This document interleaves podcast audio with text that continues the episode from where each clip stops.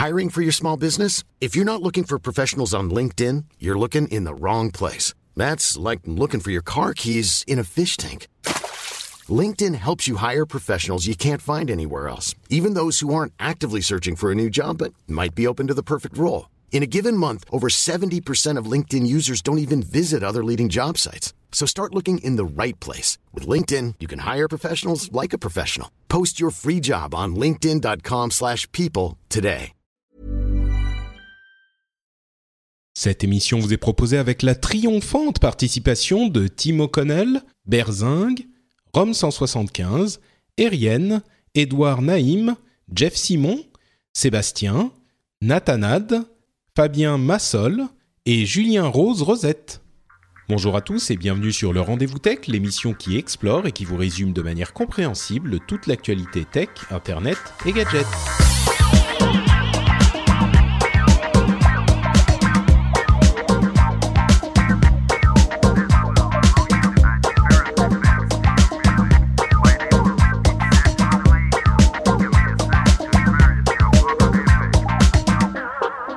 Bonjour à tous et bienvenue sur le Rendez-vous Tech, l'émission bimensuelle où on parle technologie, internet et gadgets. Je suis Patrick Béja et c'est déjà l'épisode numéro 180. Nous sommes en mars 2016 et je suis aujourd'hui avec deux co-animateurs de talent. Le premier d'entre eux, mon vieux compagnon de route Rendez-vous Techienne, Jeff Clavier. Comment vas-tu, Jeff? Eh bien, ça va très bien. Bonjour Patrick, bonjour Jérôme. C'est un grand plaisir de vous rejoindre parce que ça fait un petit moment que malheureusement j'avais pas réussi à être avec vous sur le rendez-vous tech. Donc c'est un plaisir de vous retrouver. Bah merci d'être là, merci d'être là. Surtout que normalement à partir de dans un mois je serai au Japon, donc ça va être compliqué aussi pour les horaires. Mais au moins on peut en caser un maintenant, c'est très bien. Et tu sais, euh, c'était l'anniversaire de Yann, notre ami Yann, euh, d'il y a très longtemps, qui avait commencé le rendez-vous tech avec euh, toi et moi, euh, c'était son anniversaire il y a quelques jours et ça m'a fait penser qu'en fait Jeff t'es vraiment là depuis le début quoi. Lui aussi était là depuis le début, il y est plus mais euh, on a commencé eh ben ensemble ça cette ne rajeunit pas tout ça. Hein. C'est vrai, c'est vrai, c'est vrai. et comme euh, vous l'avez entendu, puisque Jeff l'a mentionné, Jérôme est avec nous. C'est Jérôme Kainborg euh, qui est avec nous pour cet épisode. Comment ça va, Jérôme? Eh bien, écoute, ça va très bien. Bonjour, bonsoir à tous, hein, selon l'heure où vous nous écoutez. Et euh, je suis en train de dire, le, le, fan club de Jeff Clavier est en pleurs de ne pas l'avoir eu pendant aussi longtemps et de ne pas avoir d'émission pendant que tu seras au Japon. Donc, ouais. mais il y a un vrai fan club hein, autour de Jeff. Hein. Ah bah écoute, je le vois dans les commentaires de de French Spin. Euh, tu c'est trop, c'est trop. Tu as des fans. Bah, c'est vrai que l'émission en plus de M6 euh, qu'on a tous regardé euh, a fait son petit effet aussi. C'était ouais. très sympa. Euh, Jeff dans son quotidien. Il y a plein de gens qui m'ont qui ont envoyé des tweets en disant euh, ah c'est le tapis sur lequel il marche pendant qu'il fait l'émission parce qu'il était euh, dans dans la dans le truc. eh bien M6, oui, eh bien cool. oui, c'est le tapis sur lequel je marche pendant l'émission avec mon vieux casque pourri qui tape aussi donc. Désolé si vous entendez. Ouais, c'est on en parlait aussi. C'est tu l'as tu disais que tu l'avais acheté pour World of Warcraft il y a 10 ans euh, pour jouer à World of Warcraft. C'était donc t'es aussi un gamer quoi. Ah oui, j'étais j'étais un gamer, j'étais même un j'étais même un raider, euh, donc je faisais des raids euh, pendant euh, au moins 3 ou 4 ans et puis après c'est devenu complètement incompatible avec ce que je faisais donc j'ai complètement arrêté. Mais ouais, c'était euh, c'était l'époque où on pouvait encore faire des raids à 40 au tout début de World of ça, Warcraft. Ouais. Moi, je m'en souviens de ça. Ah oui, bah toi, t'étais aussi un, un, leader de guild, Jérôme. Euh, ah, si moi, j'ai j'ai monté ma guilde plus tard, mais euh, j'étais pas là pendant la bêta du jeu, mais je suis arrivé pas longtemps après. Et oui, on va dire que j'ai 5 ans de ma vie euh, qui se sont bien engouffrés quand même dans World of Warcraft. Disparu. Qui ont disparu. Il y, a, ouais, ça... y, y a pas de photo de moi pendant 5 ans, à aucune soirée à aucun anniversaire de pote. D'ailleurs, je disais c'est l'anniversaire de Yann il y a quelques jours, euh, c'est l'anniversaire de Jérôme euh, là dans quelques minutes. Euh, dans, non, dans quelques heures, dans quelques ouais, heures. Enfin pour moi, tu vois, comme je, là je suis en Finlande aujourd'hui, donc ah, c'est oui, dans, oui, dans 50 minutes. C'est bientôt effectivement mon ça. anniversaire. Ouais, donc 11 ans, ça fait 11 ans qu'on avait commencé tous ensemble, euh, enfin ensemble, à des endroits différents World of Warcraft, et puis ça nous a tous réunis. C'est quand même une formidable aventure que nous allons continuer immédiatement en parlant de Facebook. Oui, parce que quand même qu'on qu rappelle à nos à nos auditeurs que la raison pour laquelle j'ai fait le rendez-vous tech avec, euh, pour, avec toi, c'est parce que j'étais un grand fan d'Azeroth.fr et que à la Invitation, la, ah, c'était la Worldwide Invitational, à Paris. C'est là où on s'était rencontrés pour la première fois. C'est vrai, c'est vrai. 2008 t'étais venu me, me voir et, euh, et, et on s'était croisés comme ça et on avait discuté. Ouais, c'était il y a bien longtemps. il y a... Ça fait presque dix ans. Oh, c'était. Moi, c'est pareil, hein, Patrick. Je t'ai rencontré parce que j'écoutais Azeroth. Hein, euh, J'étais venu te demander des conseils pour faire mon premier podcast. C'est vrai aussi. ouais. ouais. Ah là là, il a été ah à l'origine de tellement de choses ce podcast, mais c'est vrai que rien de tout que de tout ce que je fais aujourd'hui n'aurait été possible sans ce, cette petite émission. Et je suis sûr que beaucoup d'entre vous qui écoutez encore aujourd'hui euh, avaient commencé à écouter euh, à écouter mes mes euh, délires podcastiques euh, au moment d'Azeroth.fr. Ah, que de souvenirs. D'ailleurs, l'émission Azeroth.fr va fêter ses 10 ans dans quelques mois. Je pense qu'on va essayer de faire quelque chose. Un mhm. petit truc. On verra le 7 septembre, je crois, ou le 6 ou le 7 septembre. Bon, donc, je disais, Facebook et Mark Zuckerberg, en fait, il y a un truc qui semble avoir le vent en poupe euh, dans la Silicon Valley et dans le monde de la tech en ce moment. Je me suis dit qu'on pourrait en toucher quelques mots puisque euh, Mark Zuckerberg aurait visiblement euh, serait complètement obnubilé par le live streaming. Alors, on sait qu'il y a du live streaming depuis quelques temps ici et là, mais depuis, on va dire quelques mois, un an, ça a vraiment commencé à devenir un phénomène qui grossit en popularité sur le net. Et déjà, on a une sorte de consolidation qui semble être en train de se faire. Vous vous souvenez, il y a quelques mois, de Meerkat, qui était le premier outil de live streaming sur smartphone, euh, qui a qui est sorti quelques jours avant Periscope, l'outil de live streaming de Twitter. Et depuis euh, il semblerait que Facebook travaille à euh, excessivement fort et excessivement vite euh, sous l'impulsion de Zuckerberg qui y croit beaucoup pour mettre en place ces outils de live streaming. Ils existent déjà pour les célébrités et ils voudraient les mettre en place pour tout le monde. Et ils ont même des, des aménagements de l'algorithme pour montrer les vidéos live un petit peu plus haut dans le newsfeed. Donc il semblerait que non seulement ça soit très populaire, mais en plus c'est allé très très vite, euh, puisqu'on a déjà les deux gros réseaux euh, principaux, euh, c'est-à-dire Twitter et Facebook, qui sont en train de, enfin qui ont déjà leur technologie. Et on avait bien sûr Google qui était un petit peu précurseur avec les Hangouts, même si ça n'a pas pris exactement de la même manière. Donc, je voulais peut-être donner la parole à Jeff euh, en premier. Jérôme, toi, tu es un utilisateur euh, euh, récurrent de Periscope, tous les mmh. jours même. mais je voudrais prendre la température de, de la Californie et de la Silicon Valley. Est-ce que c'est une impression que j'ai moi d'ici ou est-ce que c'est effectivement un truc qui a le vent en, en poupe, le live streaming, Jeff? Je pense que le la la grosse impulsion autour du live streaming, c'était euh, South by Southwest l'année dernière. Donc c'était à peu près à cette époque-ci, en 2015, que Meerkat et Periscope étaient les deux nouvelles applications que euh, tout le monde devait utiliser à South by, euh, qui est une, une grosse conférence à Austin qui est très propice au lancement de ce genre de produits. Euh, ouais, il y avait, si je ne m'abuse, même Uber avait été lancé là-bas. Il y a, bah, Twitter a commencé là-bas. Enfin, c'est vraiment une une grosse convention pour les lancements, ouais. Pour les lancements, ouais. Et donc, la, la, grosse bataille qui s'était déclarée entre Meerkat et Periscope. Periscope qui était une start-up qui a été rachetée pour 100 millions de dollars par Twitter, c'est-à-dire que c'était pas avant même qu'ils sortent le produit. Hein. Tout à fait. C'est euh, en gros les gens de Twitter ont vu le produit parce que le, les fondateurs de, de Periscope utilisaient Twitter en termes de distribution et donc instantanément ils ont ils ont racheté le produit, euh, enfin ils ont racheté l'équipe le produit pour une centaine de millions de dollars avant même que ça sorte et ils l'ont lancé en tant que produit Twitter. Et aujourd'hui, donc à peu près un an plus tard, on peut dire que bah, c'est Periscope qui continue à grossir et qui a vraiment créé euh, je dirais, une marque derrière le, live streaming utilisé par, euh, bah, les masses, par, les, euh, les, gens des médias et par les célébrités.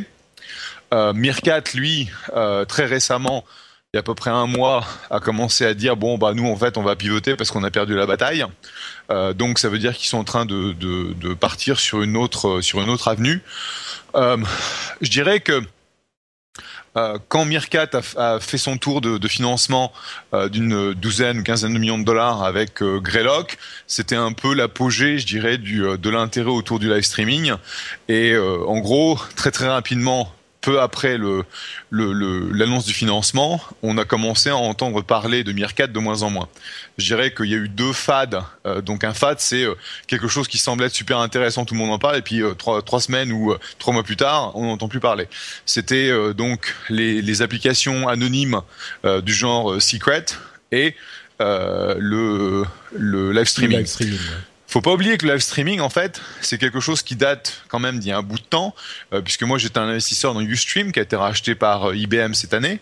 Euh, et puis, on, a aussi parlé de Twitch, qui était à la base Justin TV. Donc, ce sont deux boîtes qui se sont lancées en 2006-2007 qui ont quand même grossi de façon non négligeable en termes d'audience et qui ont choisi les deux en fait des niches particulières. Donc euh, Twitch, c'était euh, essentiellement bah, euh, la partie gaming, les jeux vidéo, et c'est donc une boîte qui était rachetée pour un milliard par Amazon. Par Amazon. Mm. Et puis bon, Ustream, belle sortie aussi, mais clairement pas un milliard, qui a été racheté par IBM pour rejoindre son offre, son offre cloud. Donc du coup, du, coup, en fait, on, a on a eu une sorte de terrain qui a été préparé par ces applications qui existent depuis un moment effectivement. Moi je me souviens que j'avais fait des lives sur UStream euh, à, une époque, euh, mais mais c'était pas euh, vraiment pour le grand public. Et là l'étape de simplification qui a été amenée avec ces outils sur smartphone, on a l'impression que ça a presque était tellement vite parce que les gens avaient l'habitude et puis cette solution convenait à tout le monde et donc ça s'est établi tout de suite. Il y a eu Twitter, Facebook, paf. Meerkat a fait euh, trois petits tours et s'en est allé et, euh, et donc maintenant c'est c'est c'est presque l'industrie du live streaming est, est stable alors qu'elle n'a été créée pour tout le monde qu'il y a un an à, à South by Southwest comme tu le disais. Ouais, c'est, c'est j'ai une, une, vision un petit, un petit peu différente. Donc effectivement, euh, tu utilisais Ustream euh, dans les débuts du, du rendez-vous tech où on faisait, euh, on te montrait dans ta cuisine. Et euh, je me rappelle que je, t'avais récupéré un compte gratos, un truc comme ça, si je me rappelle bien. Exactement. Euh, et donc, euh, dans ces temps-là, c'était vrai que tu avais besoin d'une certaine infrastructure. Comme tu le dis, la partie mobile a permis franchement de, de passer euh, la partie création à l'étape suivante. Je pense que le gros problème, bah, c'est la découverte, c'est-à-dire comment trouver les streams qui sont intéressants, ce qui a toujours été un souci pour Ustream et qui sera un souci pour n'importe quelle plateforme. Euh, sans même mentionner le fait que t'as des tonnes de mecs qui ont tendance à montrer leur partie euh, privée sur des sur des euh, sur des live streams et donc il faut trouver faut avoir un système de curation où littéralement tu as des euh, t'as des dizaines des centaines de gens qui vont regarder en temps réel les différents streams pour couper les choses qui sont euh, inappropriées. Ce qui est intéressant pour moi, c'est effectivement cet intérêt de de Mark Zuckerberg qui va en gros relancer. Et c'est pour ça qu'en fait, euh, je pense qu'il y a eu Periscope et Meerkat. Tu as l'enthousiasme qui a un peu diminué. Bon, Periscope a quand même des, euh, des beaux chiffres d'utilisation et d'engagement. Et le fait que Facebook s'y mette, là, pour moi, c'est en fait la deuxième, le deuxième départ du live stream. Et si on regarde en fait euh, les différentes réussites de, de, de Facebook, si font, ils ont vraiment un, beau produit euh, qui permet de faire la partie création et que derrière les algorithmes de, de découverte de Facebook nous permettent de vraiment euh, trouver ce qui est en train de se passer, là je pense que le live stream peut vraiment décoller. Ouais, c'est vrai que ça c'est leur euh, leur arme secrète en fait. Euh, ils ont un tel public auquel présenter euh, ces vidéos comme tout le reste que effectivement s'ils savent bien les cibler, ça peut donner quelque chose de vraiment réussi, enfin successful, de vraiment oui, qui, qui réussissent à drainer une audience. Euh, Jérôme, je le disais, toi, tu utilises euh, Periscope bah, tous les jours. Tu fais une émission, une quotidienne de la tech tous les matins, euh, sur, sur Periscope. Euh, comment est-ce que tu as vécu cette année depuis la création? Est-ce que tu sens aussi, je, je t'entendais dans une émission, je sais plus si c'était aujourd'hui ou hier, où tu disais que euh, il y a quand même pas énormément d'émissions incroyables. Il y a beaucoup de, de, gamins qui. Oh, bah, il y a beaucoup. La grande mode en France, c'est chicha et blague blabla. c'est c'est des jeunes qui s'emmerdent et qui fument la chicha. ah d'accord. Voilà, qui fument la chicha et et qui s'insultent un, un peu sur. c'est c'est en train ça de très ça a l'air très riche. Hein euh, c'est en train de très vite prendre une, surtout depuis quelques mois, parce qu'il y a eu deux affaires en France, pas très glorieuses. Il y a le footballeur qui sur Periscope a dit euh, des des trucs pas très gentils sur son entraîneur. Ça a mis Periscope, j'irais sous le feu des projecteurs en France, mais pas d'une bonne façon. Et puis ce qui a un peu apporté le coup de grâce, euh, c'est ce prisonnier qui, en France, euh, s'est mis à faire un périscope euh, de sa prison euh, et euh, bon, il y avait déjà eu des histoires hein, de, de, de personnes qui avaient fait des trucs avec Facebook de leur prison et tout ça, mais là c'était un live de la prison. Donc là, Periscope n'a pas une très bonne réputation en France, et c'est vrai que quand moi je regarde le contenu Attention, hein, je suis pas en train de dire que tout est acheté. Il y a des très, il y a des choses très intéressantes euh, euh, à part mon émission. Euh, mais c'est vrai que mon émission, euh, je commence à me dire bon, en fait, moi, je l'utilise que comme un média, mais l'image de marque de Periscope, il va falloir qu'ils interviennent très très vite, en tout cas en France, pour pas que ça devienne chatroulette, quoi. Ouais, on se euh, souvient effectivement de chatroulette. Euh, les, les, gens qui, pour ceux qui se souviennent pas, c'était un service qui vous connectait en chat vidéo avec une personne au hasard, d'où euh, l'idée de la roulette.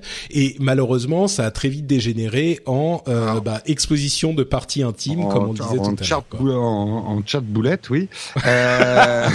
Mais donc, est-ce que tu vois, comment tu vois l'arrivée de Facebook? Oui, pardon. Ouais, non, ce que ce que je voulais juste dire, c'est que le, le, le problème qu'a exposé Jeff, c'est le fond du problème ce que je voulais juste dire par rapport à ce qu'avait dit Jeff, c'est que le live streaming, ça n'a pas été inventé. Effectivement, ça existe depuis assez longtemps. Et les premières tentatives de faire du live streaming, dès qu'on a commencé à vouloir faire de la vidéo sur Internet, euh, finalement, moi j'entendais les gens des médias, de la télé, me dire c'est bien beau là vos petites vidéos sur Dailymotion, YouTube, mais tant que vous n'aurez pas la puissance du direct qu'à la télé, euh, la vidéo sur Internet restera un épiphénomène. Bon, ils se sont un peu plantés parce que YouTube n'a pas attendu le live pour euh, pour commencer à faire des grosses audiences. Mais là où ils n'avaient pas tort, c'est qu'il y a une vraie magie du direct euh, qui n'existe pas. Le gros problème du direct, vous parlez de de, de UStream, il n'était pas que technique. Il était aussi en termes de stabilité parce que moi j'en ai fait aussi des lives avec UStream, même avec YouTube Live et tout ça. Euh, on avait des vrais problèmes et des émissions qu'on n'a pas pu faire parce que euh, ça ne fonctionnait pas. Le, jusqu'à il y a encore deux ans, c'était un peu compliqué. Ce qui a vraiment très bien marché avec Periscope, c'est que tu l'allumes une minute après tu es en live, même si tu es en 3G, ça diffuse une image pourrie, mais ça suffit. Euh, tu, tu amènes les gens sur place, quoi. Donc c'est la magie du direct. Ouais, juste juste pour euh, aller dans abonder dans ton sens euh, sur la magie du direct. moi, j'étais sur une île dans l'archipel. J'en avais parlé la dernière fois, je crois. dans l'archipel sur à Helsinki il y a quelques semaines. Je suis sorti, j'ai lancé Periscope et c'est vrai que c'était magique. Mais de mon côté, du coup, j'ai lancé Periscope pour filmer les les l'île enneigée qui était assez magique et vraiment j'ai appuyé dessus et ça, a tweeté immédiatement et vraiment au bout de, je sais pas, 10 secondes, il y a les gens qui ont commencé à arriver. C'était quelque chose de de d'incroyable de, se dire euh, j'allume mon téléphone n'importe où, j'appuie sur un bouton et là il y a des gens qui vont voir par mes yeux en quelque sorte. Et, ouais, euh, et l'autre truc qu'on néglige souvent quand on parle du live vidéo, euh, moi je pense que la vraie magie elle est pas, elle, elle est bien évidemment d'en voir à travers les yeux de quelqu'un, etc.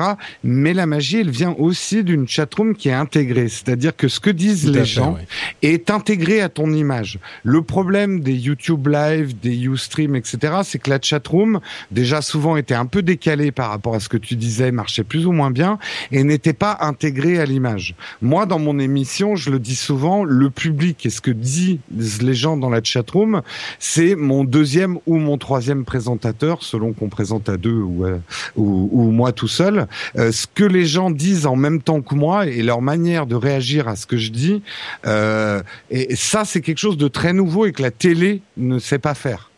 Euh, donc là, on a, je pense que euh, Periscope et, et, Mercat, en amenant ça, ont amené vraiment quelque chose de nouveau, cette interaction autour d'une image vidéo euh, qu'on pouvait à la fois diffuser et lire dans son smartphone. Alors pour conclure euh, à, tous les deux, hein, mais on continue avec Jérôme. Euh, du coup, Facebook, effectivement, s'ils amènent ça et qu'ils ils réussissent à le cibler correctement, est-ce que tu crois que ça peut faire effectivement euh, du live streaming la prochaine étape après le texte, les photos? Les vidéos euh, maintenant ah bah, les vidéos live est-ce que ça peut être le prochain gros truc vraiment? c'est ah oui ça peut même être énorme. C'est on va dire aussi révolutionnaire que l'a été la Real TV euh, sur la télé quoi. C'est euh, surtout bon euh, Facebook a l'air de vouloir euh, quand même euh, bien payer les stars pour qu'elles fassent des lives. Mais tout ouais, l'enjeu est là mettait plusieurs cent... parfois jusqu'à 100 000 ou plus ouais, pour, dollars pour avoir des, des trucs des live streaming en fait en ils font une, une promotion, euh, enfin un push marketing avec euh, en payant de l'argent quoi. C'est génial, c'est avoir du live dans n'importe quel truc de star sans avoir une équipe régie, un camion satellite et tout le bazar.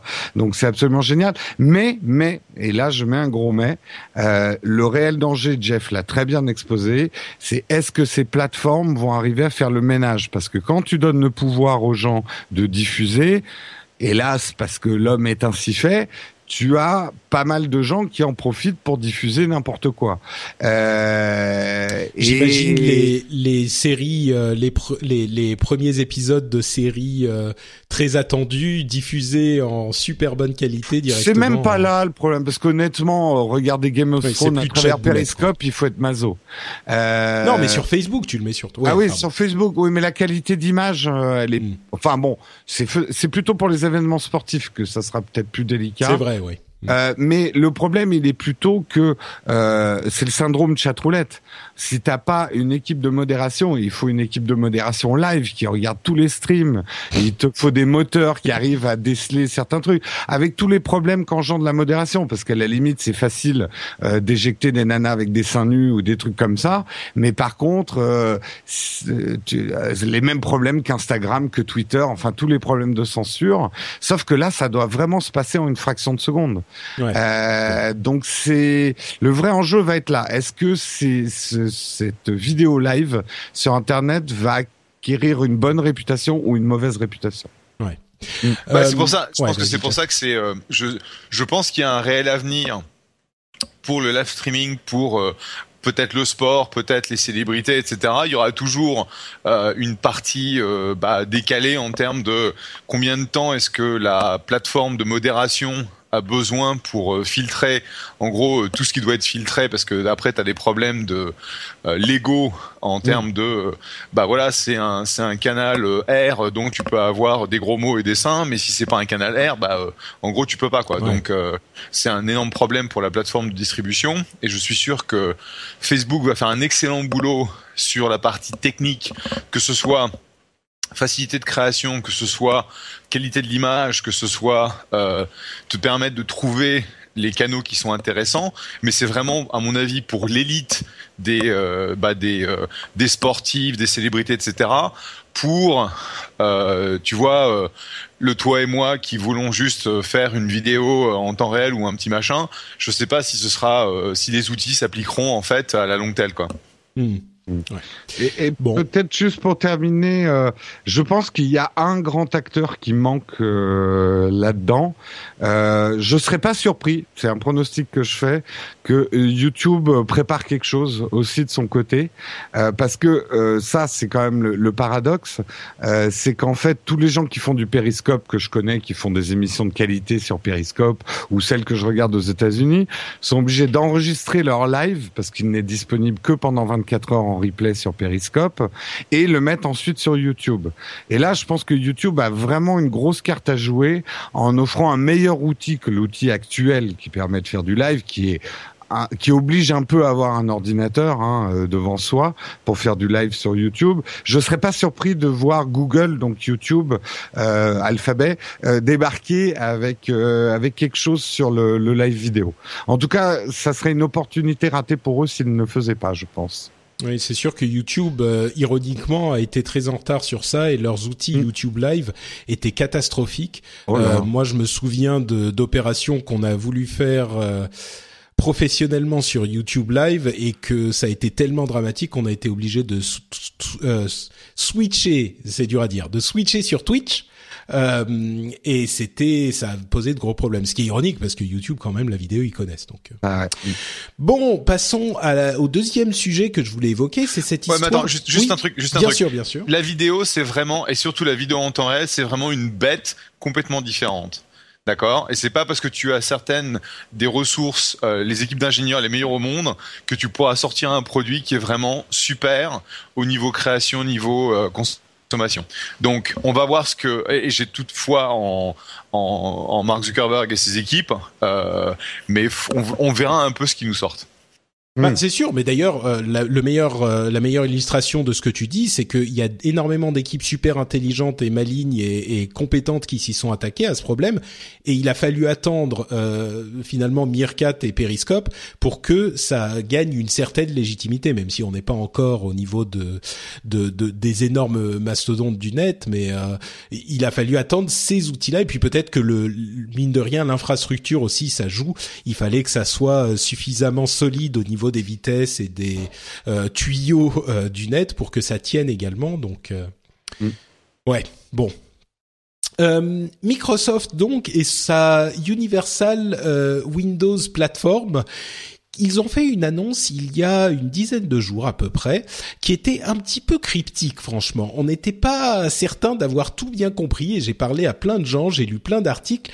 Euh, C'était pas très clair. Il parlait en fait de la Xbox One, et il disait que euh, dans un avenir plus ou moins proche, on sait pas trop quand, étant donné que maintenant la Xbox One euh, tourne sous euh, Windows 10, eh bien, euh, ils allaient unifier complètement les plateformes avec le euh, Unified Windows Platform, justement, et qu'ils auraient des Unified Windows Apps qui pourraient tourner sur Windows 10 sur un ordinateur et sur Xbox et sur toutes les plateformes euh, sur lesquelles tourne Windows 10, c'est-à-dire téléphone, tablette, euh, sur Facebook, enfin toutes les, même le, le euh, HoloLens, enfin les développeurs n'auraient besoin de d'écrire une application qu'une seule fois, puis après ils feraient des adaptations pour l'interface, etc. Mais l'application tournerait sur toutes les euh, les, les plateformes euh, très facilement. Alors c'est pas une idée complètement nouvelle, ils y travaillent depuis un moment, on le savait.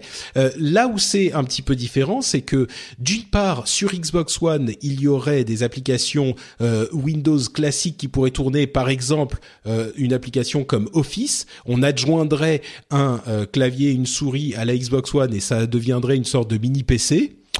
Pourquoi pas? Euh, Et puis, d'un autre côté, les applications, enfin les jeux qui seraient développés pour Xbox One en tant que Universal Windows Apps euh, seraient disponibles aussi sur Windows 10 euh, en temps et en heure, en même temps que sur Xbox One. Et il y a déjà quelques-uns de ces jeux qui sont arrivés. Alors, ça pose plusieurs questions. D'une part, euh, pourquoi est-ce que les gens achèteraient des euh, Xbox One si ils peuvent avoir le même jeu sur leur PC la réponse pouvant être que ben c'est tous des PC et tout le monde n'a pas forcément un PC de gamer.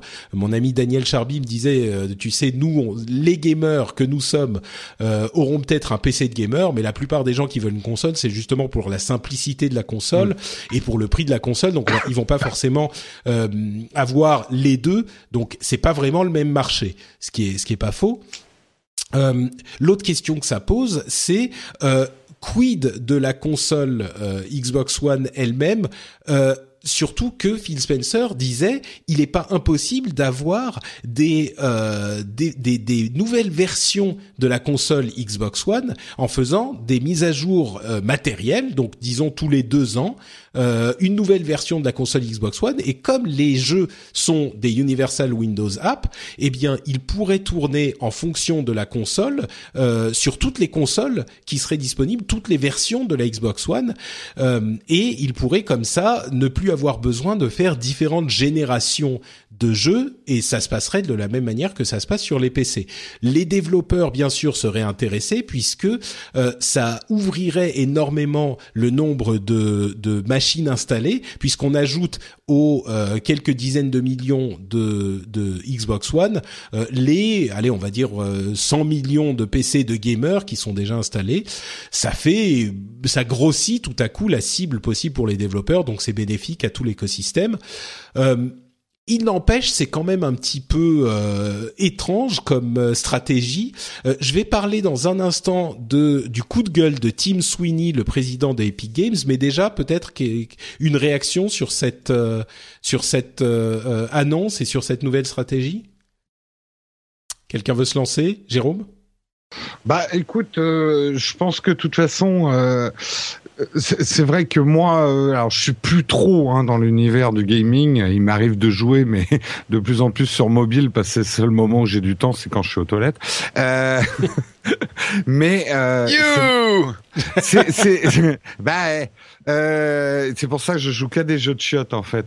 Euh, non, euh, c'est vrai que ce conflit, enfin ce conflit, euh, étant un vieux gamer, il y avait les consoleux et les gens sur PC, et surtout on n'avait pas du tout les mêmes types de jeux. Moi, ce que j'observe quand même comme un observateur lointain, c'est effectivement le rapprochement des deux, et c'est plutôt une bonne chose. Euh, maintenant qu'on montre un bon jeu de stratégie qui tourne sur euh, sur console, et peut-être que je me mettrai à la console un jour. Euh, le truc sûr est... la manette, c'est pas facile. Non, ouais, voilà, le, le, on peut pas tout faire avec un paddle quand même, euh, comme on peut pas tout faire avec un clavier non plus. Mais euh, après le, le fait que euh, Microsoft verrouille le marché, quand j'ai entendu cette news, en fait, j'y ai pas trop cru au début parce que enfin j'ai plus vu une erreur de com quoi.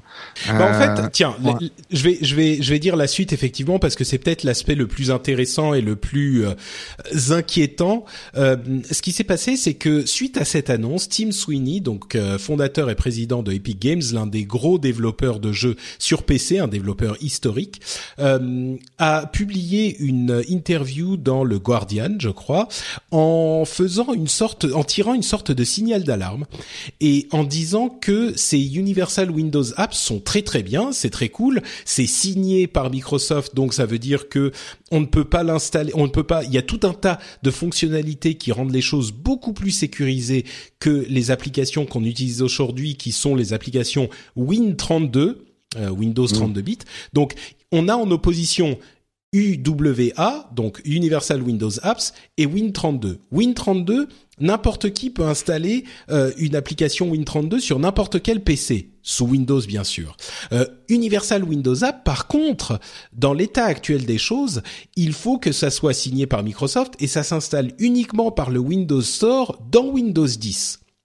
D'où l'inquiétude de Tim Sweeney qui dit euh, attendez une seconde, là c'est très gentil cette histoire de, Universal Windows Apps, mais sur le long terme, est-ce que on n'a pas un danger de voir euh, certaines fonctionnalités réservées à ces Universal Windows Apps, ce qui serait normal finalement parce que à terme euh, le Win32 l'ancien système est voué à euh, disparaître euh, à, sur le long terme.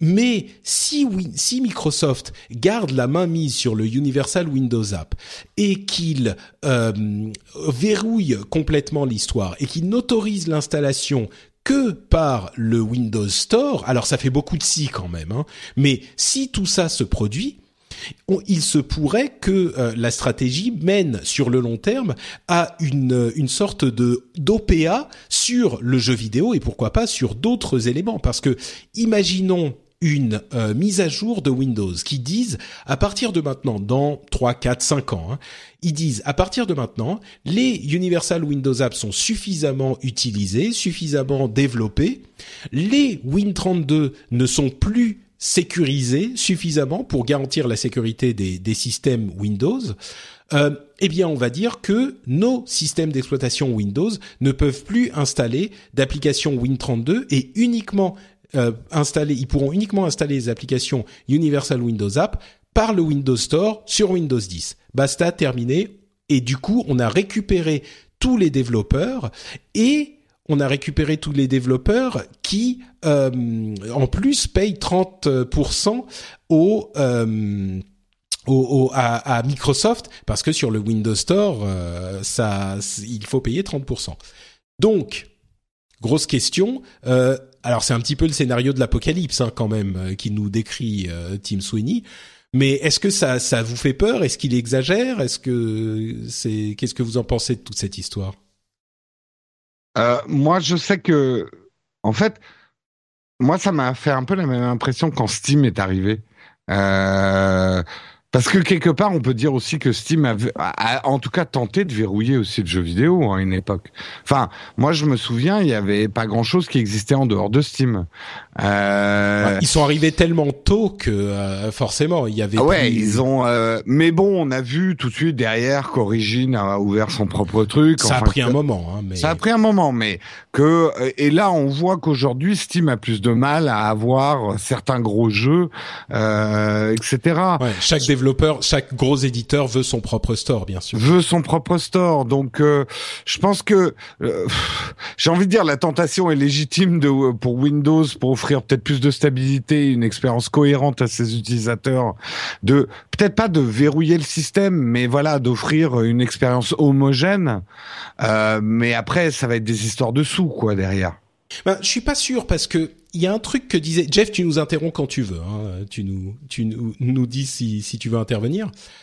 Euh, tu nous entends, Jeff Je suis de vous m'entendez Oula, oula. Oui, c'est très très mauvaise qualité là. Je pense que tu as effectivement un, souci de routeur. Euh, je, te, je, raccroche et je te rappelle euh, tout de suite, Jeff. Mais euh, moi, ce que je disais, c'est que euh, effectivement, le truc, c'est que il y a un problème beaucoup plus vaste que euh, le, le problème de les histoires de sous. Euh, attendez, je j'arrive plus à récupérer Jeff. Du coup, qu'est-ce qui se passe?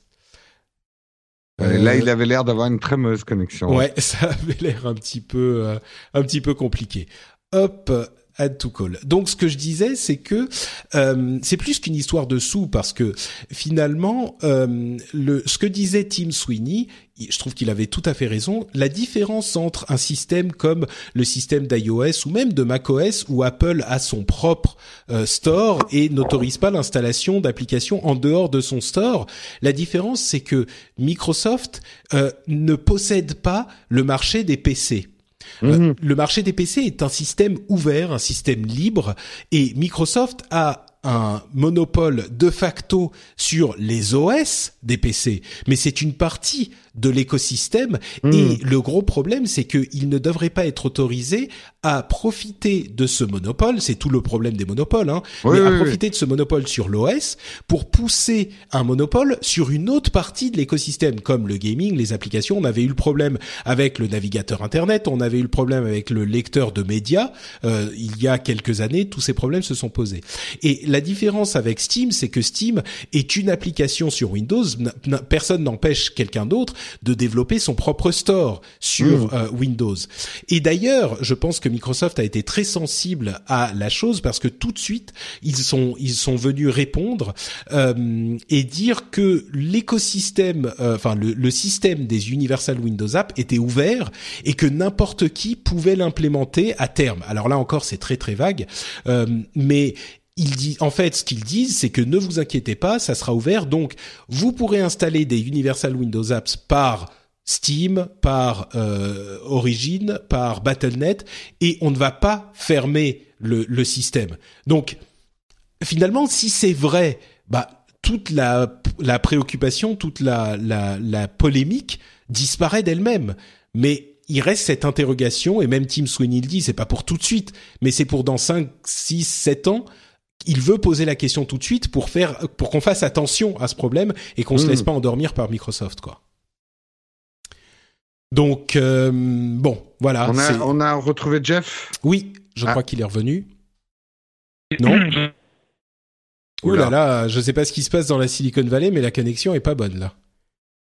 Ouais, c'est normalement je suis connecté euh, en wired, en, en, directement sur la, prise, euh, la prise Ethernet et là je sais pas pourquoi ça marche pas. J'ai l'impression que notre routeur n'arrive pas à marcher. Donc ah. ouais, on t'entend très très mal, Jeff. Du coup, il y a un orage solaire au-dessus de la Silicon Valley là. Ouais, bon, écoute, euh, je sais pas ce qui se passe. si le Wi-Fi euh, visiblement ne fonctionne pas très bien, mais euh, bon, on va on va continuer à avancer et puis je, on verra si tu si tu réussis à corriger le souci. Euh, bon, autre euh, petite news, il y a un Yahoo qui a ouvert un site d'e-sport. On parle de jeux vidéo, donc je voulais le mentionner. Euh, le site d'e-sport de Yahoo et il est super bien fait. C'est marrant parce que Yahoo c'est quand même euh, la quintessence du grand public. Euh, ils ont quand même énormément de contenu. On se moque souvent de Yahoo en disant ouais bon ils sont un petit peu has machin. D'ailleurs la, la, vente semble se confirmer, mais ils sont quand même, ils ont énormément de contenu et euh, ils sont très très grand public. Et là, ils ont ouvert un site e-sport qui est super bien fait en anglais, bien sûr. Et c'est pas les premiers. Il y a, y a, pas une histoire comme quoi TF1 faisait un truc d'e-sport aussi. J'ai ah, ça, j'ai pas entendu, mais peut-être. De plus en plus de gens s'intéressent à l'e-sport et ah euh, bah c'est une vraie légitimisation. Euh, j'ai lu, quelques articles effectivement. Euh, bah, de toute façon, c'est c'est pas la peine d'être né de l'accuse de Jupiter pour le voir. Il y a toute une nouvelle génération. Enfin nous, alors moi j'ai jamais regardé le foot, mais euh, on va dire qu'on était des exceptions générationnelles. Mais les gens plus jeunes que nous, Patrick, euh, je pense que quand ils vont vieillir, c'est pas des matchs de foot ou des matchs de rugby qu'ils ont envie de voir. Euh, non, c'est League of Legends. Ça va être l'e-sport. Et là où Antoine de Caunes s'était bien planté quand il avait parlé de l'e-sport, ça restera légendaire. Quoi, il y a des gens qui qui payent pour regarder d'autres gens jouer? oui, oui, et c'est passionnant sur certains jeux, c'est passionnant. Moi, je sais que je regarde des, des trucs de Heroes of the Storm et euh, T'as as la même excitation qu'un match de sport quelque part, euh, tout en ayant un côté plus fun, je trouve. Euh, et donc voilà, l'avenir de l'e-sport, il est tout tracé. Euh, tout le monde est en train d'investir dedans en plus. Et oui, il va y avoir des, des transferts publicitaires énormes. Moi, je serais vraiment pas surpris que d'ici une dizaine d'années, on ait des joueurs euh, euh vraiment cotés avec euh, avec des histoires de prostituées. non, enfin, voilà, qu'on retrouve tout le truc du star system du sport dans le e-sport. Et ça commence déjà, les salaires, ils ça a déjà commencé, ça. mais il y a des gros chèques hein, déjà. Et, euh, et je pense il y a des transferts, il y a des dramas entre telle et telle équipe. Exactement, exactement. Mm. Donc euh, ouais, ouais, je pense que Yahoo fait bien de s'y mettre. Euh, Est-ce qu'après ils ont une légitimité? Bah, bah écoute, de ce que je vois, le, le résultat est étonnamment bon. hein. c'est très très, c'est très clair. Mm. par rapport à d'autres. Même je trouve pas. Et puis ils sont authentiques. un peu Twitch. Twitch c'est bien, mais il faut être un peu de la génération compliquée pour comprendre. Enfin, je m'y perds un peu dans Twitch moi parfois. Oui, oui, t'es pas le seul. Mm. Euh, Jeff, toi, t'es e-sports fan ou on va voir si, si la qualité du son est revenue?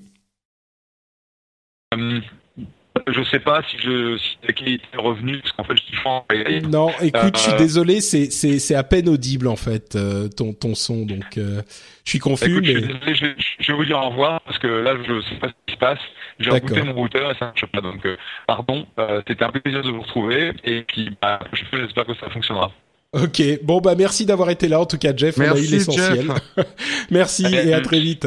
Ciao. Ciao. Euh, bon, bah écoutez, oui, l'e-sport c'est quand même cool et euh, si vous n'y êtes pas, vous n'êtes pas encore. Euh, en fait, ce que je voudrais dire, en fait, la raison pour laquelle j'en parle avec Yahoo, c'est pas tellement pour parler d'e-sport parce que il, il avance tout seul l'e-sport de toute façon.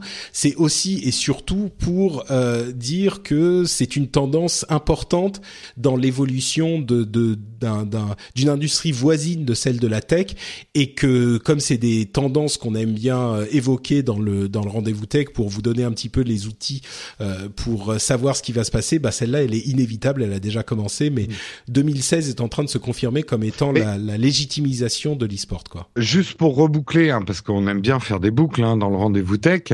Euh, finalement, l'avènement du live streaming et du e-sport tout se tient. Ce qui manquait à Internet, c'était le côté vivre un événement ensemble, euh, instantané au moment où il se passe. La magie mmh. du direct, comme on disait à la télé autrefois.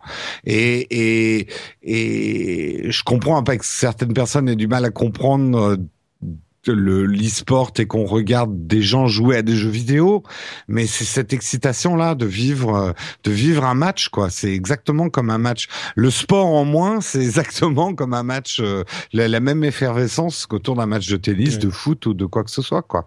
Donc ça a toujours rassemblé les êtres humains de vivre des choses ensemble. C'est sûr, c'est sûr, il y a vraiment de ça, et puis on peut le vivre ensemble bah, par Twitter, Facebook, ou même avec des amis qui sont là, mais pas seulement.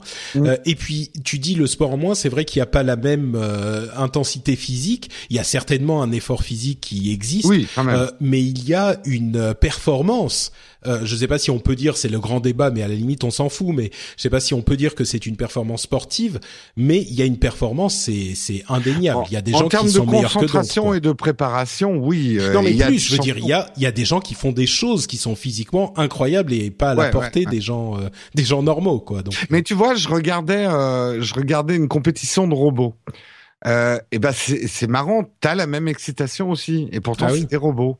Comme quoi, enfin, il y a, y a plein de composants dans, dans, un truc. Bon, alors en fait, la réflexion que je me faisais, c'est qu'en regardant des robots euh, faire un match de, de foot, en fait, c'est les équipes qui ont construit ce robot que tu soutiens, en fait, qui ont construit ces robots. Donc, il faut quand même toujours une composante humaine. mais, euh, mais ouais, non, c'est vraiment marrant ces phénomènes. Et moi, je me surprends à regarder avec passion des, des, des matchs de Heroes of the Storm, euh, apprendre des techniques et tout ça, essayer de les reproduire lamentablement ensuite sur mon ordinateur, quoi. bon, bah écoute, on va continuer à avancer. Euh, une petite pause pour quand même remercier les patriotes qui soutiennent l'émission, qui sont euh, derrière nous pour nous pour contribuer financièrement, rendez-vous compte à l'émission et nous aider à la produire. Euh, je remercie donc du fond de mon petit cœur Infirana, fils à Greg, Jérémy Vieilly. Yoyok 123, Mathieu Lebrun, David Gattard, Rédet Eric, Pierre Sabrier, Benoît et Jazzy John. Merci à vous et à tous ceux qui sont sur le Patreon du Rendez-vous Tech. Euh, on est toujours en train de progresser vers le euh, prochain palier qui nous permettra de payer certains co-animateurs, comme par exemple le sieur Jérôme Kainborg. Euh, quoi, quoi, je travaille gratuitement là en ce moment C'est quoi ce scandale là Allez, on touche les fesses là, les patriotes Bah, il y a eu là le, le, le paiement du mois qui vient d'arriver. Et euh, il y a certaines cartes bleues qui ont été euh, qui ont été euh, bloquées, enfin cartes bleues qui ont été bloquées, pardon. Il y a des paiements qui sont pas passés, donc peut-être essayer de vérifier où vous en êtes. moi, je suis en train de, de, vérifier avec eux aussi de mon côté, mais si vous êtes vous êtes pas valide dans les paiements depuis quelque temps, peut-être euh, revalider votre moyen de paiement, ça serait sympa. On tourne autour des 2300 dollars, donc euh, on n'est pas loin, mais ça continue à avancer. Quoi qu'il en soit, euh, si vous avez, si vous appréciez l'émission, pensez, réfléchissez peut-être à y contribuer. Ça serait une une bonne opération, je pense, pour tout le monde. Bon, surtout pour nous. Mais quand même, je pense que la satisfaction quoi, le du pseudo là, Jazzy Jones, je trouvais que ça claquait trop bien. Là. Jazzy John, ouais, c'est pas mal. Jazzy, Jazzy John, ça, ça, ça, le fait bien. C'est vrai, ouais, ouais. Moi, je vois bien euh, Jazzy Jérôme. Euh, Jazzy JJ. bon, euh, on continue avec nos news. Euh, Facebook a, pu, a mis en, en, place leurs diverses réactions. Vous savez, on avait le pouce euh, like Facebook et maintenant il y a love, haha, wow, sad, angry. Donc euh, en français, amour, ha ha ha, wow, euh, triste et je suis énervé. Voilà. en plus, pas du tout crédible quand t'es Non, pas du tout. Euh, je le trouve pas mal, franchement. Je sais que souvent Facebook, euh, quand il change des trucs, c'est il y a des levées de boucliers incroyables. Là, j'ai vu que des réactions positives. Ils sont très non, bien. C'est très intelligent. C'est très intelligent pour, à mon avis, pour deux choses. D'abord, ils ont limité le nombre de, de réactions. On n'est quand même pas aussi compliqué qu'un un clavier euh. Euh, donc tout le monde peut peut l'utiliser. Les gens l'ont vite compris. Hein. Moi, I'm Sandra, and I'm just the professional your small business was looking for. But you didn't hire me because you didn't use LinkedIn Jobs. LinkedIn has professionals you can't find anywhere else, including those who aren't actively looking for a new job but might be open to the perfect role, like me. In a given month, over 70% of LinkedIn users don't visit other leading job sites. So if you're not looking on LinkedIn, you'll miss out on great candidates like Sandra. Start hiring professionals like a professional. Post your free job on linkedin.com/people today. There's never been a faster or easier way to start your weight loss journey than with PlushCare. PlushCare accepts most insurance plans and gives you online access to board-certified physicians who can prescribe FDA-approved weight loss medications like Wigovi and Zepbound for those who qualify. Take charge of your health and speak with a board-certified physician about a weight loss plan that's right for you. Get started today at plushcare.com slash weight loss. That's plushcare.com slash weight loss. plushcare.com slash weight loss. Je le vois dans mes posts maintenant, j'ai des réactions très nuancées. Euh, ils ont eu l'intelligence aussi de ne pas mettre un, un je déteste ou je n'aime pas, qui aurait créé une ambiance glauque. Ouais. Euh, on sent qu'ils ont vraiment bien réfléchi leur truc et alors il faut toujours se mettre de l'autre côté de la barrière parce que Facebook ne fait rien pour juste nous faire plaisir. Il faut pas rêver. Euh, c'est très intéressant d'un point de vue marketing et les informations que ça va permettre de donner euh, aux investisseurs marketing, d'avoir des réactions comme ça sur différents produits, différentes annonces publicitaires ouais. Mm. et ce genre de choses va permettre, tu sais, c'est un peu comme on les voit parfois dans les films, les fameux euh, trucs de test là où on rassemble les gens euh, dans une pièce, on leur fait goûter un yaourt et on leur demande un petit peu ce qu'ils en pensent et d'avoir comme ça un petit panel de réactions diverses euh, sur des produits, c'est des informations qui valent très cher en termes de marketing. Euh, à la limite, on s'en fout qui a réagi comment, mais de voir qu'il y a eu 30% de gens qui ont eu un, quelque chose de mitigé sur l'annonce de ton nouveau produit, c'est très intéressant d'un point de vue marketing. Donc encore un Alors très comment bon tu fais produit. mitiger euh, comment tu fais mitiger entre love haha wow sad et angry Euh, ouais, tu vas plutôt faire un sad ou euh, enfin tu pour moi, il y a déjà Ouais, ou angry différence- effectivement, il y a des il y a des Mm. réactions positives en fait, et des moi, a- réactions ouais. négatives quoi. Il y a déjà une différence entre thumbs up et un cœur. Ouais, ouais, tout de à rien, il y a une nuance entre les Mm. deux, et cette nuance, on va pouvoir euh, la, la donner. Et je pense qu'un produit qui a des cœurs, il y a vraiment une implication, genre, ouah, je suis fan de la marque. Thumbs up, ça va être, ouais, c'est pas mal, quoi. Donc Ouais, déjà, ça donne, tu vois, une nuance marketing intéressante. T'as tout à fait raison. Mm. Euh, Facebook a aussi annoncé que leur euh, leur revenu va plus être euh, passé par l'Irlande et donc ils vont payer énormément de euh, d'argent en plus. On parle de, de l'Angleterre uniquement hein, là. Ouais. Et là, en Angleterre, on aurait pu se dire, bah, ils se sont dit, ouais, super, on va avoir euh, plus d'argent. Et bah, en fait, les réactions, c'est tout à fait normal. Ça a été, euh, attendez une seconde. Donc, en fait, vous passez bien vos revenus par l'Irlande avant. C'est le truc qu'on vous demandait depuis des années, et vous disiez, non, non, ici, on n'a que, euh, vous voyez, quelques euh, représentants euh, ventes, euh, genre commerciaux, mais bon, euh, c'est tout. Toutes les, tous les services eux-mêmes, ils se passent en Irlande. Là, euh, ils ont dit bah on va plus passer par l'Irlande, donc euh, on va venir. Mais et donc c'est mais du coup, ça fait des années que vous faites ça, et c'est un petit peu la même question qui se pose en France. On sait que Google euh, s'est vu réclamer, selon certaines sources, euh, enfin va se faire réclamer 1,6 milliard d'arriérés d'impôts, puisque euh, seulement 10% de leur euh, activité réelle en France serait déclarée. Euh, C'est là encore le problème de savoir qu'est-ce qui est effectivement fait en France et ce- qu'est-ce qui est fait ailleurs, parce que euh, la question n'est pas que ils n'ont pas le droit d'avoir des bureaux dans d'autres pays de l'Union européenne et de payer les impôts là-bas. La question est de savoir le volume de travail, lequel est-il réellement dans quel pays. Et bien sûr, quand tout est décentralisé, quand tout marche sur les réseaux, c'est très difficile d'estimer et de savoir exactement tout ça. Mais visiblement, les choses sont en train d'évoluer. Ouais. Et euh, non, t'as pas Ouais, l'air convaincu. moi, Non, moi, ce qui m'agace toujours un petit peu, c'est que euh, comme on présente les choses, on a un peu l'impression que, euh, euh, tu vois, ils ont détourné de l'argent des impôts. Moi, ce que je dis souvent quand même, c'est que la, la, la faute d'un de, de ces non-déclarations de revenus euh, vient, à mon avis, majoritairement du système européen et euh, des décisions fiscales et politiques, la compétition fiscale entre nos pays. Ce que je n'arrive pas à comprendre dans le fond du débat, c'est pourquoi les entreprises payent aussi peu d'impôts en Irlande et euh, plus en Ah bah, France. c'est tout le problème, oui. C'est, le fond du problème. Oui, mais on a vite fait de dire ces méchantes, ces méchantes sociétés. Alors attention, c'est pas des anges. Euh, eux, ils voient une faille, ils mettent leur pied de biche dedans et hop, Bien ils sûr, les bien pieds. sûr.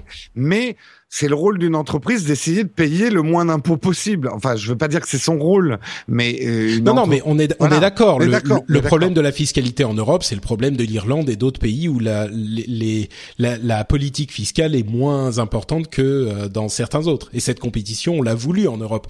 Mais effectivement, ensuite, le, le gros problème en fait qui se pose pour ces sociétés-là, c'est de savoir si effectivement ils ont du travail euh, qui passe par la France ou pas, ou s'ils ont Hmm. juste une sorte de bureau de représentation en France et que tout le travail se passe effectivement euh, en Irlande ou ailleurs. Et Bah, ça, c'est une ouais. question qui est Bah, euh, c'est une question, mais en même temps, euh, après, il y a peut-être des zones de flou. Mais moi, ce que j'ai compris sur la fiscalité, c'est qu'à partir du moment où tu génères un revenu sur un territoire, même si tu es un site internet, euh, le contrat euh, que tu passes avec l'annonceur qui t'achète de la pub, Eh ben, il est, fait ça, en France. Oui, oui, Euh, oui. Ouais. Donc, Ben, Mais euh, oui, mais ensuite, la pub elle-même qui est générée par les serveurs de Google qui sont en Irlande et qui- ou dont les ingénieurs sont en Irlande. Euh, tu vois, c'est ça la ouais, question. mais moi, ce que, que j'avais ton- compris sur la fiscalité, c'est que c'était la transaction qui primait. Il y a- oui, Ah. non, mais la transaction, c'est-à-dire que tu as ton, euh, tu, tu peux payer une transaction. Je suis pas un spécialiste, hein, donc je vais peut-être dire des bêtises, mais la manière dont je le comprends, c'est que tu payes ta transaction euh, en France pour un service qui est rendu en Irlande. En Irlande, ouais, non, non, tu mais vois, Google ouais. déclare son euh, son euh, commercial en France, mais ses ingénieurs et ses serveurs et ses tout ça, ils sont en Irlande. Je crois que c'est de ce niveau euh, que le, le problème se, se- de- à ce niveau que, ce- que le problème se pose. Et c'est pour ça que c'est compliqué. Ouais, non, Mais- c'est, c'est pas. je Mais il n'empêche qu'ensuite que tous les clients seront en France, quoi. Mais bon, Ouais. bref. Bon. Euh, ensuite, on a euh, toujours On va du dire côté des problèmes de Google- riches. hein. Ouais, un petit peu, ouais, pour le moins. Euh, YouTube est en train de créer une équipe pour minimiser les problèmes de copyright sur YouTube. Vous savez que c'est un gros problème pour certains créateurs de contenu euh, qui sont bon, on va pas rentrer dans tous les détails, j'en ai déjà parlé plusieurs fois, mais euh, il y a des les, les les gens qui possèdent le copyright sur un contenu vidéo ont un petit peu, en schématisant, pouvoir de vie et de mort sur une vidéo qui utilise ce contenu, même, et c'est là qu'on a un gros problème, même si l'utilisation est, euh, euh, euh, on va dire, légale, en ce sens que ça peut être un commentaire, une review, un truc comme ça. Un On n'a pas en. France, en, en France, on n'a pas le même euh, fair use qu'aux États-Unis, mais on a effectivement une sorte de droit à l'information journalistique qui est très difficile à faire respecter puisque les ayants droit ont le pouvoir total de contrôler une vidéo dans laquelle apparaît une petite partie, même si ça représente qu'une petite partie de la vidéo, euh, les ayants droit peuvent contrôler la vidéo en question où, où apparaît. Et ils contrôlent l'intégralité de ta vidéo. Voilà. Et, Et, donc ça pose énormément de problèmes. publicitaires sur cette vidéo. C'est ça. C'est Et ça donc gros des gros créateurs ont commencé à taper du poing sur la table. Et donc enfin, c'est marrant, on voit la la, la Mais les, puissance. et les petits aussi, on a tapé, mais on nous a moins entendu. C'est ça, fait- exactement. Nous, ça fait spunk, alors que quand, quand t'as un gros YouTuber, ça fait boum. Mais c'est marrant, tu sais, c'est l'une des raisons pour lesquelles je m'emmerde pas trop à faire des vidéos YouTube non plus. C'est aussi, bon, il y a plein de raisons, mais ça c'est une des raisons, c'est que je sais que c'est infernal parce que Ouais, si tu ouais. veux utiliser une vidéo de tel ou tel truc, même pour en parler, pour faire une review, t'as toujours le risque d'avoir quelqu'un qui vient te la supprimer, te mettre un copyright strike. Après trois, ta chaîne est bannie, etc., etc. Ben, je vais donner un exemple au public pour qu'ils se rendent compte à quel point les moteurs sont performants. Je fais donc mon émission Techscope sur euh, sur Periscope, mais je l'enregistre ensuite sur YouTube. Et généralement, quand je veux montrer quelque chose aux gens qui me regardent sur Periscope, je leur montre avec mon iPad, tu vois, une petite vidéo. Et ben, je me suis pris un strike sur un de mes Techscope parce que je montre un, petit extrait d'une des vidéos des robots de Boston Dynamics. Euh, et je me suis pris un strike. Un strike, ça veut dire que euh, la pub que je mets dans Techscope, l'ensemble de l'argent va à la société qui détient les droits de cette vidéo. Mon, mon heure entière de vidéo, euh, la pub qui est dessus, ben va- le- leur va chez eux. Ouais, Bon. c'est pas tout à fait un strike. Ça, c'est juste qu'ils se sont Oui, attribués oui. les. Un strike, c'est carrément quand tu contestes et qu'ils te disent, bah non, strike, c'est à nous, paf, euh, c'est terminé. Et euh, bon, bref, c'est un petit peu plus compliqué. Ouais. Mais Mm. tout ça pour dire que l'équilibre des du pouvoir est en train de, de se mouvoir et que les gros YouTubers euh, suffisamment d'argent pour que YouTube veuille euh, en ait pas en plus peur que des, des, des ayants droit finalement. Donc ils vont essayer de régler le problème et c'est une excellente chose parce que le fait qu'on n'ait pas euh, de droit à l'information sur certains contenus était un petit peu ridicule quoi. Je pense pas qu'ils aient plus peur, mais il y a un équilibre à restaurer. YouTube, faut Ah pas bah oui, oublier que ça. quand Google l'a racheté, c'était un peu le monde de la piraterie. On avait des films entiers sur YouTube, etc. Et donc, ils ont vraiment construit des moteurs pour rassurer les ayants droit. Maintenant, il faut rétablir l'équilibre. Mais c'est pas donner plus de pouvoir aux créateurs. Hein. C'est plus rétablir un équilibre entre les ayants droit et les créateurs de contenu. Oui, bah c'est-à-dire que les créateurs de contenu n'ont aucun pouvoir à ce niveau-là aujourd'hui. Donc Oui, euh, oui. Mm, oui, leur rétablir l'équilibre, c'est leur en donner un peu plus. Ouais. Mais, mais c'est surtout, en fait, plus qu'une question de pouvoir, c'est surtout le fait qu'on ne puisse pas faire respecter ce droit à l'information, ce fair use qui est euh, euh, ridicule, quoi. Oui, ils ont des procédures euh, écrites où tu vas euh, dire non. euh, moi, en fait, j'utilise ça pour en parler parce que je fais une review et j'utilise seulement une petite partie.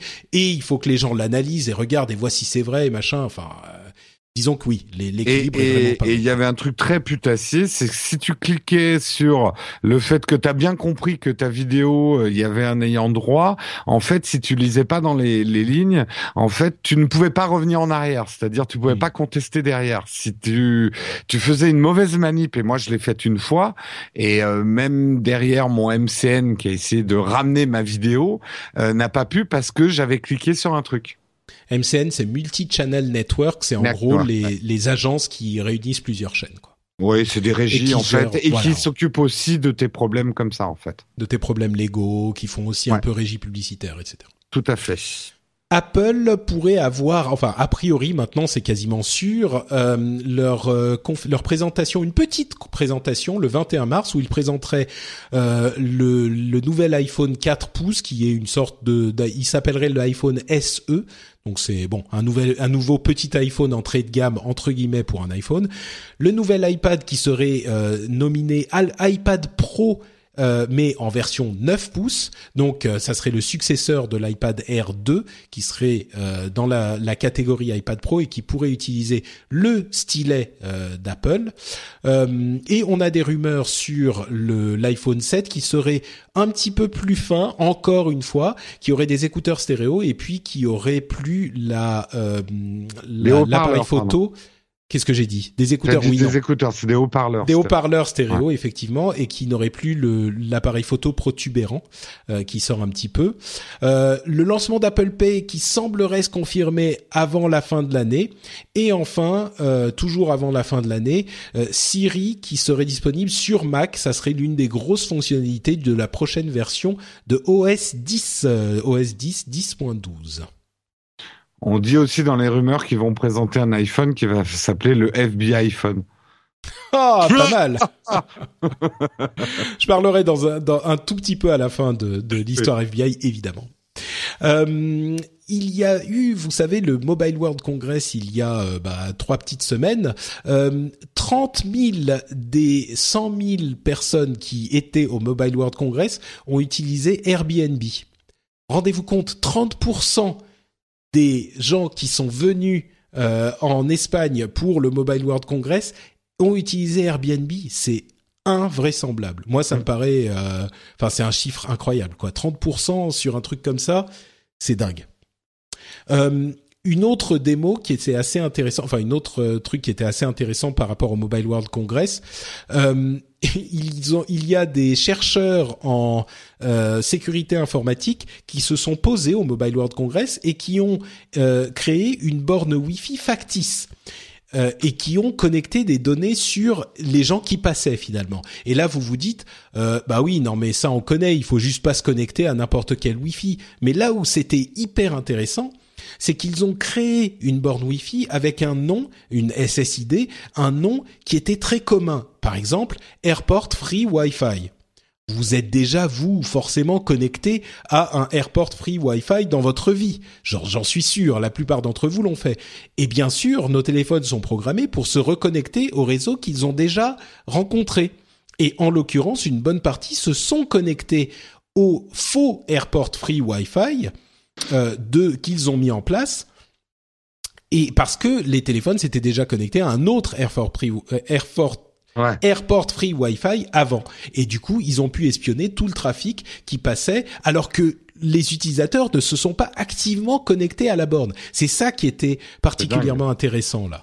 Euh, et bien sûr, c'est pour ça que qu'il est tellement important, en dehors de la question de euh, Apple et du, du chiffrement des machines elles-mêmes, mais d'utiliser des communications chiffrées euh, quand vous connectez à Internet, euh, quand vous conna- euh, quand vous utilisez des apps de banque, de Twitter, etc. C'est pour ça qu'on a vu il y a euh, deux ans à peu près toutes les communications en ligne euh, par le net ont commencé à devenir chiffrées et Google a beaucoup poussé là-dessus euh, pour ça, etc., etc. C'était une démonstration assez frappante. J'ai trouvé cette histoire de Airport, Airport Free Wi-Fi. Je vais y arriver. C'était organisé par. Euh, euh, J'ai vu dans l'article, c'est pas Symantec, non C'est. Euh, je sais plus. Euh, attends, bah, je sais plus non plus. c'est Avast. C'est Avast et qui vendent un VPN justement et un système de.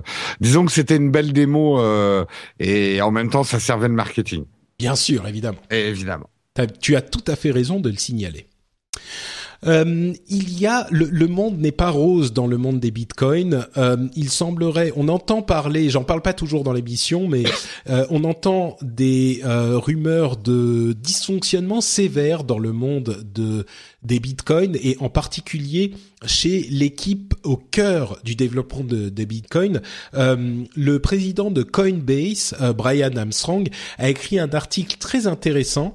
euh, je crois que c'était sur Medium sur les raisons qui font que ça, ne, ça ne se passe pas bien chez chez Bitcoin et qu'en fait il, il risque d'y avoir des problèmes très sérieux chez Bitcoin d'ici quelques semaines ou quelques mois parce que euh, bon il y a plein de raisons techniques mais en gros l'équipe qui est au cœur est une bande d'idéalistes hyper intelligents mais qui refusent d'implémenter des, des solutions pragmatiques pour résoudre les problèmes qui se posent et qui préfèrent ne rien faire que d'implémenter des situations qui ne sont pas parfaites. Euh, parfaites. Ils, ils cherchent des situations, des, des solutions parfaites et ils préfèrent ne rien faire si- s'ils n'ont pas de solution, alors qu'ils savent qu'il y a des problèmes très sérieux avec le système de Bitcoin. On a déjà des délais de plus en plus longs dans l'acceptation des, transa- des transactions. Euh, Il y a plein de gros problèmes qui, qui se passent euh, parce que en fait le réseau de, de Bitcoin est en train d'arriver à sa, à sa capacité maximum.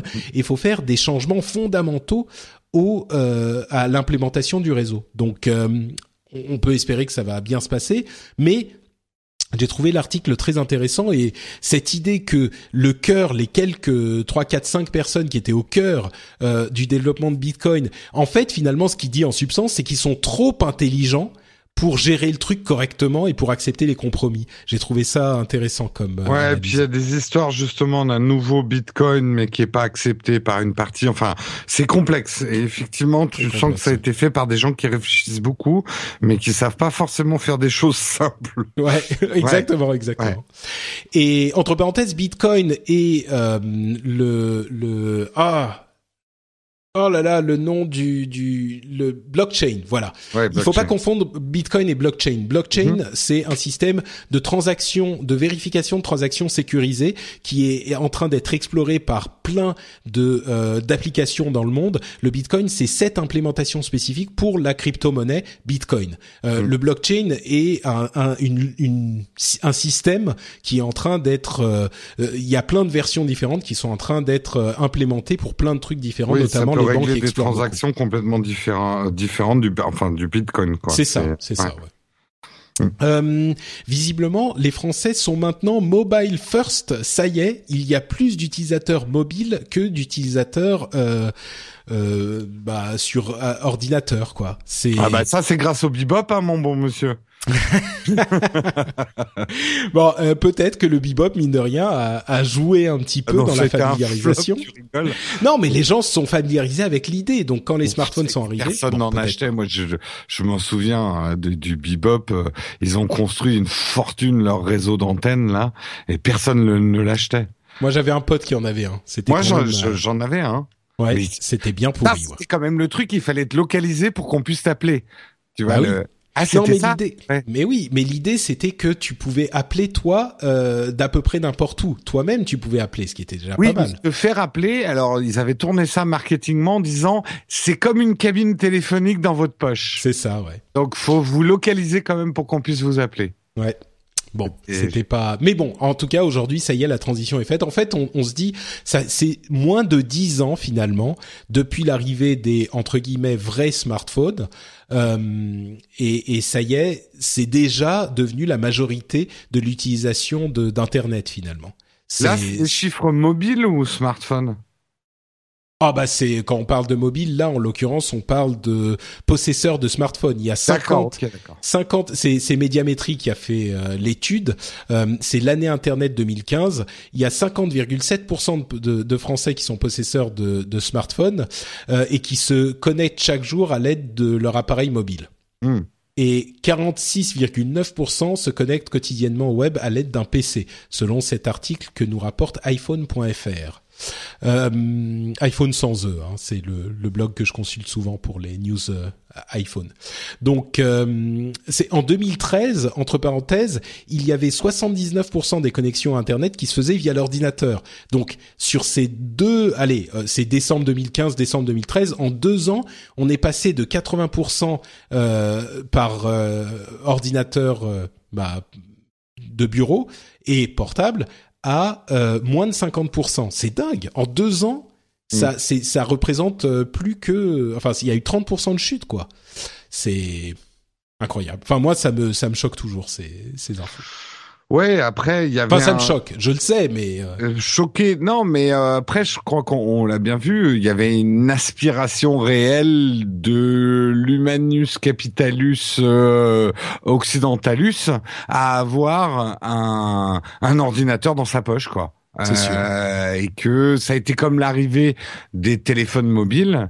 Euh, moi, je me souviens que c'était incroyable le le, le taux. Là aussi, l'abandon Ouais, la- des la lignes vitesse fixes, on y est ouais. déjà, quoi. La Mm. vitesse de de propagation. Quand tu as une vitesse comme ça, c'est que ça répond à un besoin qui était là depuis longtemps et que tu assouvis très vite, quoi. Mm. Quand tu Euh, as des taux d'adoption comme ça. C'est vrai. Le, le truc le plus adopté avant ça, enfin la, La radio. la télévision avait été hyper hyper rapidement adoptée et il y avait eu d'autres trucs, mais je sais plus. La radio a été un des taux les plus forts, Mm. mais justement qui a été battu, je crois, par les téléphones portables.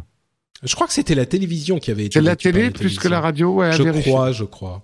Bon, Mm. si vous avez les infos, venez nous le dire. At notre Patrick. Là où j'ai un doute, c'est que les premières télés coûtaient extrêmement cher, alors que les radios rapidement sont devenues euh, accessibles. Écoute, toi, t'es un petit peu plus âgé que moi, donc t'as connu cette époque, mais Ah euh, bah, moi, bah, j'ai pas connu. Moi, hey, tu sais, euh, j'ai connu Internet en noir et blanc, moi. et c'était muet, Internet. ah bah oui, ça j'ai connu aussi, oui. En On mettait de la 93. musique de Charlie Chaplin. Euh, sur le Reddit du rendez-vous tech, Léthargique Panda nous euh, a présenté la vidéo du chien de Andy Rubin, vous savez le fondateur de Android, contre le chien, enfin le spot de Boston Dynamics. Vous vous souvenez de ce chien robot euh, un petit peu fou?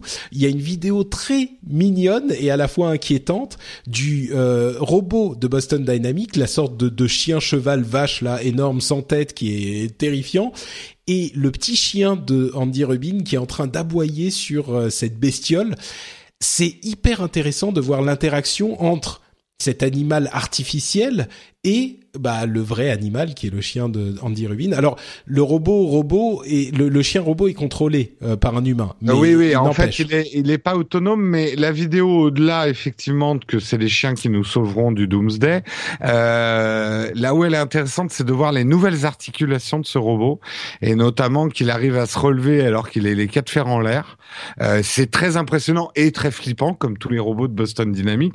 Et justement, c'est la vidéo dont je parlais tout à l'heure que je me suis fait straquer. Ah oui, Donc, euh, tu fais bien de pas la montrer, Patrick.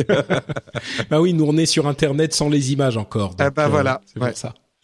Euh, Notre Mika nous a envoyé un lien sur euh, la Google Car qui a causé un accident. Pour la première fois, ça y est, pour de vrai, un accident causé par la voiture autonome de Google. On se souvient qu'elle en avait causé aucun de vrai accident elle-même.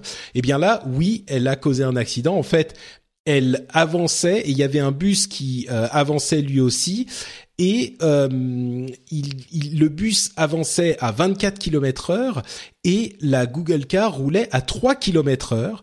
Et pour une raison qu'on ne comprend pas, normalement la Google Car aurait dû s'arrêter pour laisser le bus passer et en fait elle l'a pas elle s'est pas arrêtée euh, il y avait eu un, problème avec euh, la, il y avait des sacs de sable en fait sur la voie et donc euh, il y a eu une erreur de jugement. Enfin bref, c'est c'est c'est hum, un petit peu on n'a pas bien compris. Bon, nous, on n'est pas les ingénieurs de Google. Eux, j'espère qu'ils savent.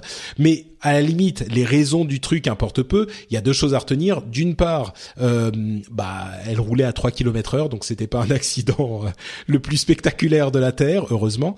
Euh, et puis l'autre chose, c'est que c'est le premier. Ça y est, il y a eu un accident mmh. avec la Google Car. Peut-être qu'on s'apercevra qu'il y a un ingénieur français qui a implémenté des lignes de code spécifiquement françaises. Le pousse-toi de là, je passe. à mon avis, c'est pas que français ces lignes de code là. Oui, oui, on va dire européen. pour être diplomatique. Ouais, tu sais, euh, moi j'ai vécu dans des pays où euh, c'était ah oui, vraiment oui, pas pire que la France, hein. sûr. bien pire, bien pire.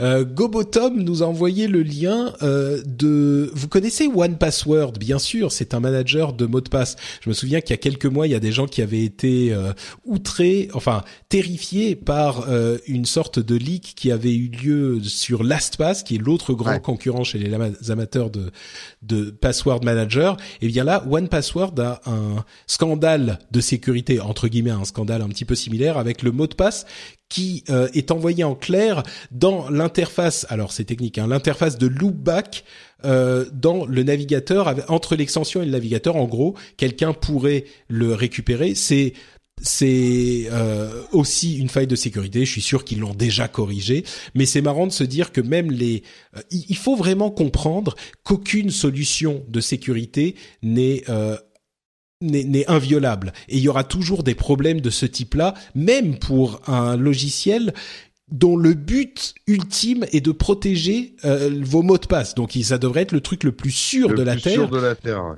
Et, et malgré ça, eh ben ça arrive qu'il y ait des problèmes. Donc euh, c'est important de savoir que euh, voilà, c'est jamais, on n'est jamais 100% en sécurité. Il faut choisir les trucs qui sont le moins, euh, enfin se protéger le mieux possible, mais il faut jamais se dire euh, c'est inviolable quoi. Mais tu sais, pour faire un petit parallèle, on m'a expliqué un truc sur les serrures physiques des portes.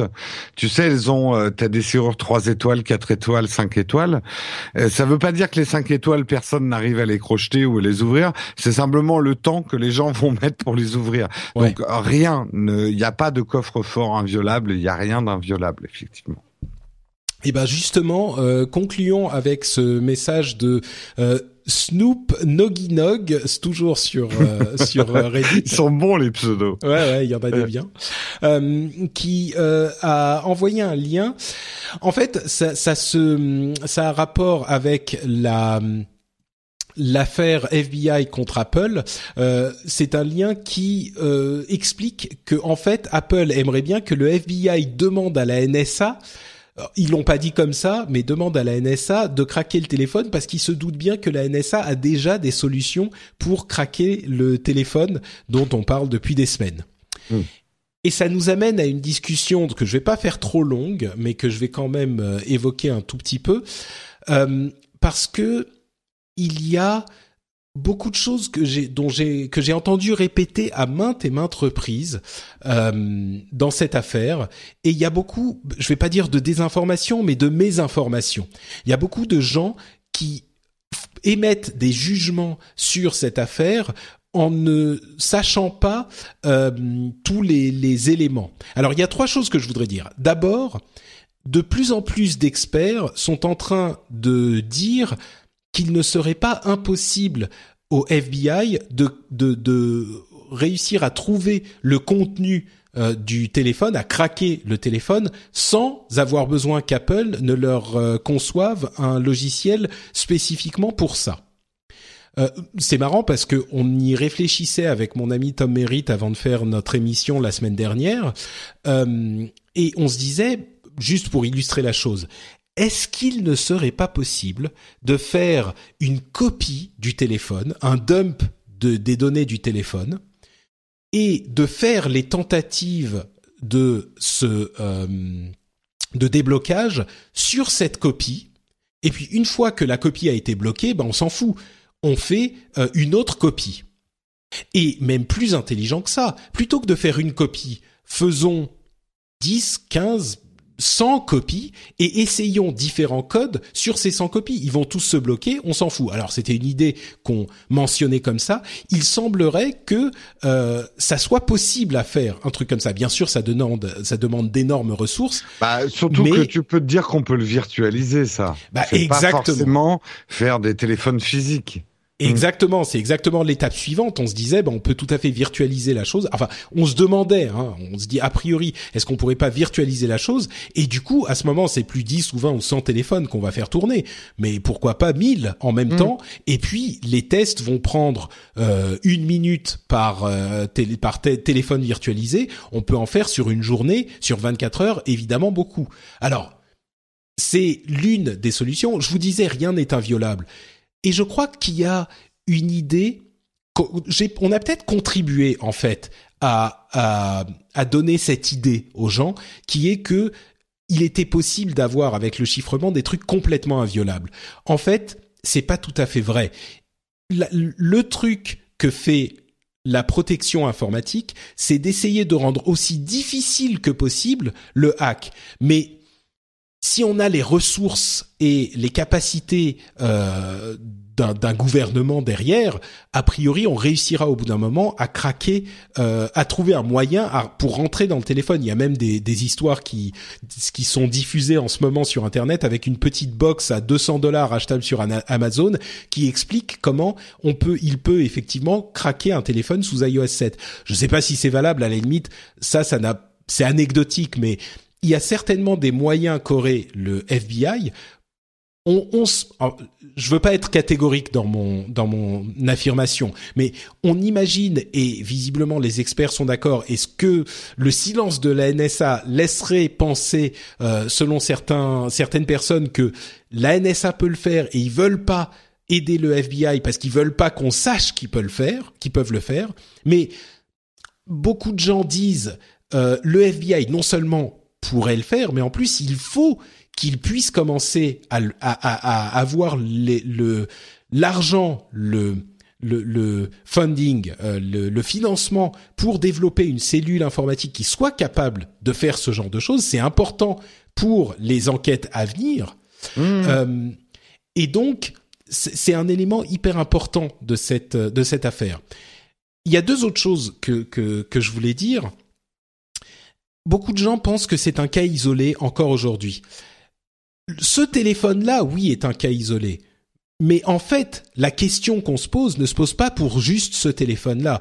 Le FBI a déjà dit qu'ils avaient plusieurs euh, téléphones qui, suivraient immédiatement après la décision prise. Et il y a plein d'agences euh, de, de protection qui ont commencé à dire, quand je dis agence de protection, je parle de la police ou d'autres agences euh, aux États-Unis, qui ont commencé à dire, euh, nous aussi, on a des téléphones qu'on voudrait craquer. Donc, ne, ne pensons pas que c'est uniquement sur ce téléphone pour une affaire de terrorisme uniquement. C'est vraiment une mécompréhension de la portée de ce cas. On ne parle pas que de ce téléphone, on parle d'énormément d'autres choses en plus, d'autres téléphones, mais de la sécurité informatique en général. Donc, si vous vous faites une opinion sur cette affaire, ne tombez pas dans le piège où on vous dit ah mais il demande juste pour ce téléphone parce que c'est un téléphone d'un terroriste qui pourrait contenir des informations hyper importantes euh, pour déjouer d'autres attaques terroristes à venir. C'est vraiment pas ça la vraie question. Et en plus, bon bref, je vais pas repartir dans tout le débat. L'autre chose que je voudrais redire encore une fois avec beaucoup de force, c'est qu'Apple n'est pas en train de prendre la justice dans ses propres mains. Il y a beaucoup de gens, enfin beaucoup de gens, il y a plusieurs personnes euh, dont j'ai entendu les commentaires qui étaient outrés parce qu'ils se disaient ah mon Dieu, la loi dit qu'Apple doit faire ce truc et Apple dit euh, non, Osef, rien à foutre, on le fait pas qui est Apple pour euh, estimer qu'ils peuvent euh, contrevenir à la loi pour dire qu'ils ne sont pas sujets aux lois de leur pays Et ce sentiment, je le comprends. Mais là encore, c'est une mécompréhension de ce qui est en train de se passer. Apple n'est pas en train de dire c'est la loi mais on s'en fout. Apple a été, euh, il y a eu un jugement qui a été rendu dans une affaire où le FBI a demandé à un juge de euh, euh, bah, de rendre un jugement pour dire à Apple de faire un truc et dans un état de droit, dans le système légal normal, on peut contester un jugement. On peut faire appel, on peut expliquer pourquoi on pense que le jugement n'est pas bon, on peut et c'est un processus tout à fait normal, un processus parfaitement légal. Apple n'est, je le répète, Apple n'est pas en train de prendre la justice dans ses propres mains. Quand il y a une décision de justice qui est rendue en France, aux États-Unis, ailleurs, on peut faire appel de cette décision de justice. Si quelqu'un fait appel d'une décision, que ça soit un, un, kidam dans la rue ou un président d'une immense société internationale, bah, s'il peut faire appel de d'un jugement, on va pas dire ah mais qui est-il pour prendre la justice dans ses propres mains? Il suit le processus légal normal. C'est ce qui est en train de faire Apple. On imagine que euh, cette affaire va continuer son évolution non seulement dans ce euh, dans ce cadre de ce procès, mais aller beaucoup plus loin et aller euh, jusqu'à la Cour suprême des États-Unis. On pense que c'est ce qui va se passer, et tout ça est un processus normal. C'est un processus légal. Donc voilà, ce sont les deux choses que je voulais sur lesquelles je voulais appuyer parce que quand on part dans toutes les questions sur le chiffrement, sur le terrorisme et, sur tout ça, on a tendance à noyer certaines informations et du coup ces points-là ne sont pas clairs. Donc j'espère que là ils auront été euh, suffisamment clairs pour que au moins les gens les comprennent. Sans être un, un Enfin, je, je, je dis pas qu'il faut de la désobéissance civile, mais ça fait partie de nos libertés. Quand bien même euh, un gouvernement n'a pas toujours raison. Euh, c'est pas parce que le gouvernement, la police euh, et ce genre de choses qu'ils ont forcément raison. Oui, Ils peuvent faire des erreurs et on a le droit, une société comme un particulier, et c'est pour ça qu'il y a des contre-pouvoirs et que attention, la justice c'est pas le gouvernement non plus. Là aussi, les pouvoirs sont séparés et tout bah, ça. C'est pour ça que le FBI a, fait un, un... Euh, tout ça doit rester dynamique. Euh, et c'est une dynamique. Aux États-Unis, c'est peut-être plus clair pour eux parce qu'ils ont plus l'habitude de cette dynamique. Notamment, on voit bien que leur président, il n'a pas tous les pouvoirs là-bas. Les séparations des pouvoirs est peut-être plus nette euh, aux États-Unis. Mais je vois effectivement certaines réactions, euh, gens qui disent oh non mais attends, c'est la police là qui demande, il faut obéir quoi. Bah non, euh, si tu penses qu'un ordre de police n'est pas bon, n'est pas juste, met en danger la liberté de tes consommateurs, et je veux bien que ça soit du marketing, hein, mais si le marketing c'est défendre ses consommateurs, bah je dis que euh, Apple remplit son rôle de société, la défense de ses consommateurs, contre quelque chose qu'elle juge euh, alors j'aimerais pas employer le, je veux pas employer le mot juge au sens ils prennent la justice, mais euh, ils jugent que la situation n'est pas saine pour leurs consommateurs, même si oui, c'est une mais en même temps, qui leur dit de le faire disons que euh, oui et non. Moi, j'estime que euh, je, je, paye vraiment trop d'impôts, donc euh, j'estime que c'est pas juste et donc euh, je vais dire que je veux pas les payer. Non, bien sûr que non. Non. Il y a, tu vois, il y a une différence entre prendre la justice. Patrick, si un jour nos impôts, voilà, on a un gouvernement un peu taré qui se met, on va pas parler de celui en ce moment, mais imaginons un gouvernement qui dise bon allez, tout le monde 90% d'impôts. Bah, j'espère qu'on dira pas OK parce que c'est le gouvernement. Mm, oui, mais non, non. Moi, là, là, je te suis plus parce que à partir du moment où quelque chose, alors, soit tu fomentes une révolution et ça c'est autre chose, euh, soit tu te plies aux règles du pays dans lequel tu vis. Et encore une fois, je veux pas mélanger les choses. À la limite, la désobéissance civile, oui, c'est une, une quelque chose de particulier et ça peut se justifier. Ok. Encore une fois, c'est pas ce qu'est en train de faire Apple. C'est pas de la désobéissance civile. Oui, oui, oui, oui. Ils sont vraiment en train de contester une décision de justice dans le cadre légal. Donc, c'est encore autre chose. S'ils faisaient de la désobéissance civile, on pourrait avoir ce débat. Et peut-être que moi, je serais du côté d'Apple parce que je pense que ce qu'ils sont en train de défendre est important, même si c'est pour des questions marketing et des questions hypocrites. Mais en l'occurrence, c'est pas le cas. Et puis, il faut pas oublier qu'ils ont aidé Apple dans cette affaire.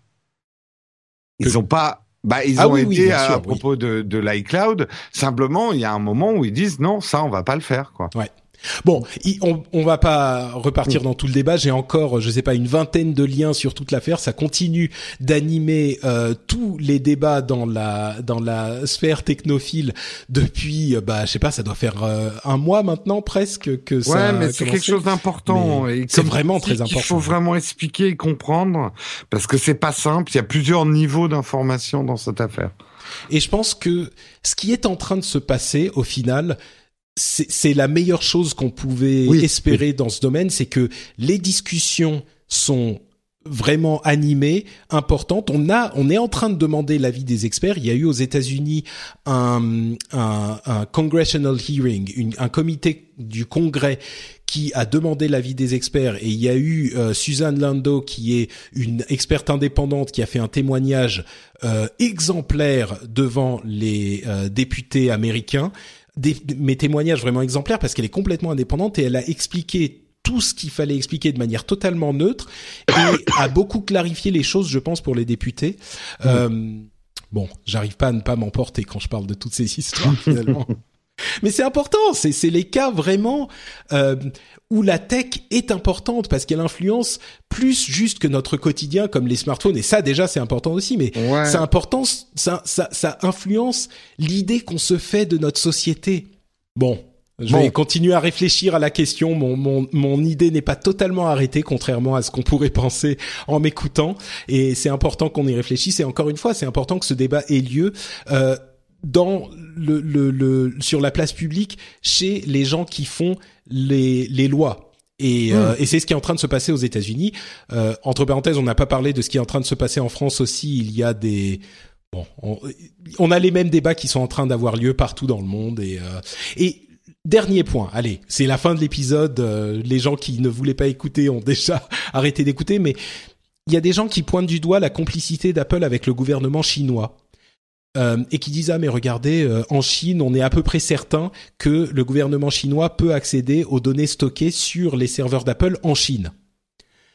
A priori oui c'est assez probable et donc ça, je, suis d'accord, mais il y a des gens qui disent ah oui, mais du coup, Apple est hypocrite parce qu'ils acceptent de, donner les, les, les, données au gouvernement chinois, mais pas au gouvernement américain. Et là, ça me pose un gros problème parce que les gens ne se rendent pas compte de ce qu'ils sont en train de dire. Ils sont en train de, de, de dire que en fait, le standard qu'il faudrait suivre, c'est le standard d'un gouvernement totalitaire comme le gouvernement chinois. Et, et, et là, moi, ça ne me, je, je réussis plus à, à comprendre, tu vois, la logique dans ce bah, dans ce raisonnement. C'est vraiment l'exemple qu'on ne devrait pas suivre justement. C'est celui du gouvernement chinois. On devrait regarder ce qu'ils font là-bas et se dire ah ok eux ils le font donc on va pas faire la même chose. Et oui Apple est en Chine parce qu'ils sont vénaux et que c'est une société et qu'ils veulent faire de l'argent et que c'est un énorme marché. Bien sûr. Et donc ils se sont pliés aux demandes du gouvernement chinois.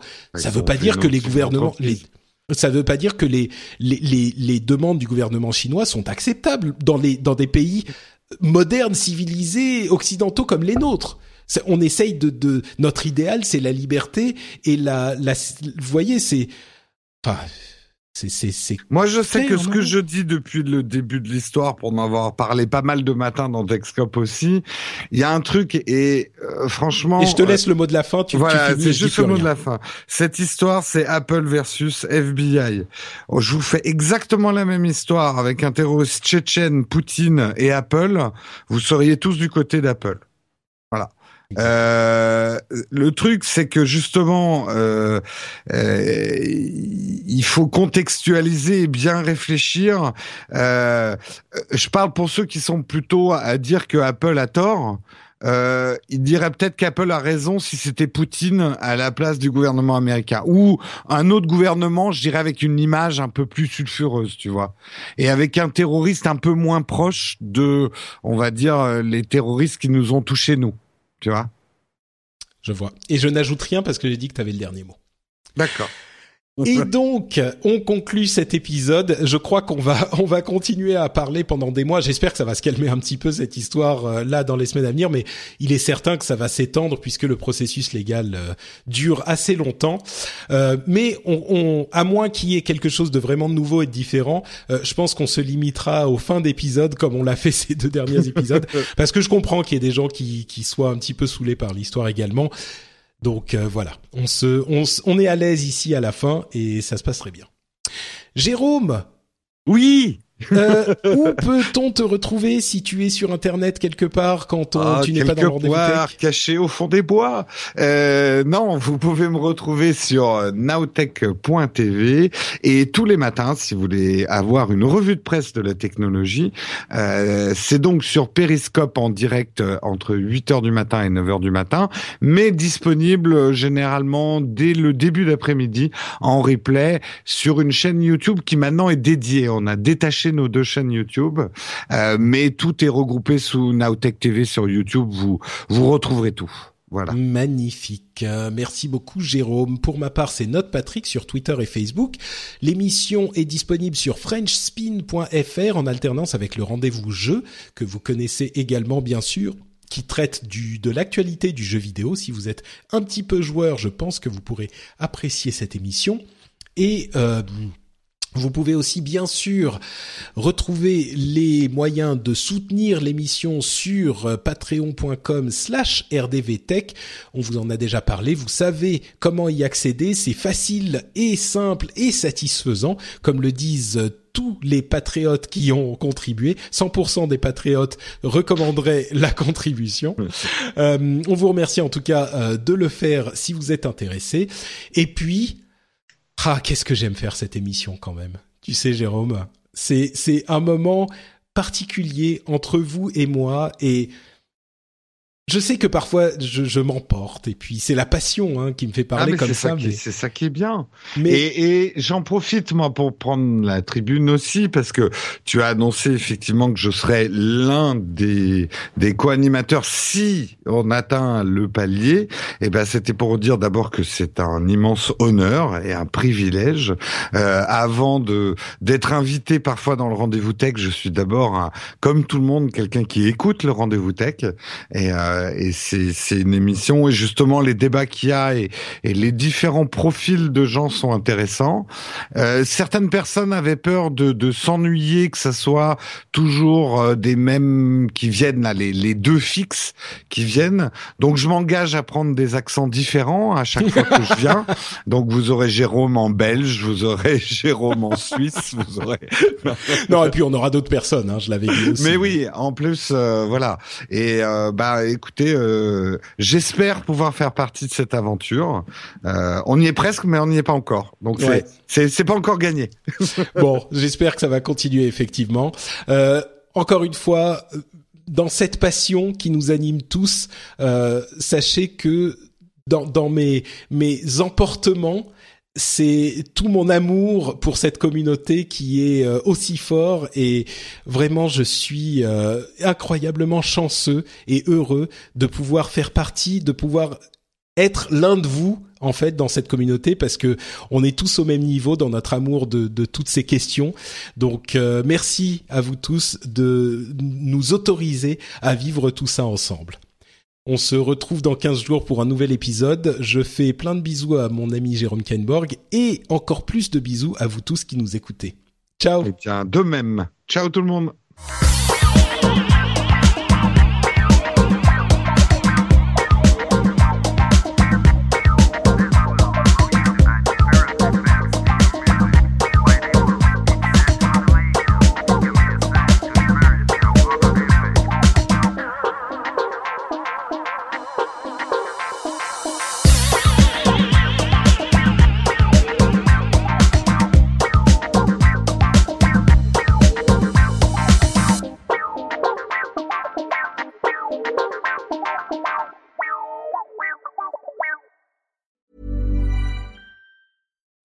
Being a little extra can be a bit much, but when it comes to healthcare, it pays to be extra And United Healthcare makes it easy with Health Protector Guard fixed indemnity insurance plans. Underwritten by Golden Rule Insurance Company, they supplement your primary plan, helping you manage out of pocket costs without the usual requirements and restrictions like deductibles and enrollment periods. So when it comes to covering your medical bills, you can feel good about being a little extra. Visit uh1.com to find the Health Protector Guard plan for you. When your skin feels nourished and glows, you radiate confidence. Osea makes giving your skin a glow up easy with their clean, clinically proven Mega Moisture Duo. This seaweed powered duo features two of Osea's best sellers, Undaria Algae Body Oil and Undaria Collagen Body Lotion. Glow from the inside out. Get 10% off your first order with code GLOW at OseaMalibu.com. That's O S E A Malibu.com code GLOW.